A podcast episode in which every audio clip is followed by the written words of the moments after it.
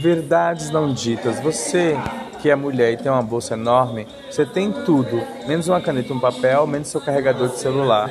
E você que tem um celular que precisa carregar direto, que você fica muito mais tempo na rua, sai com seu carregador do lado do seu celular no outro bolso.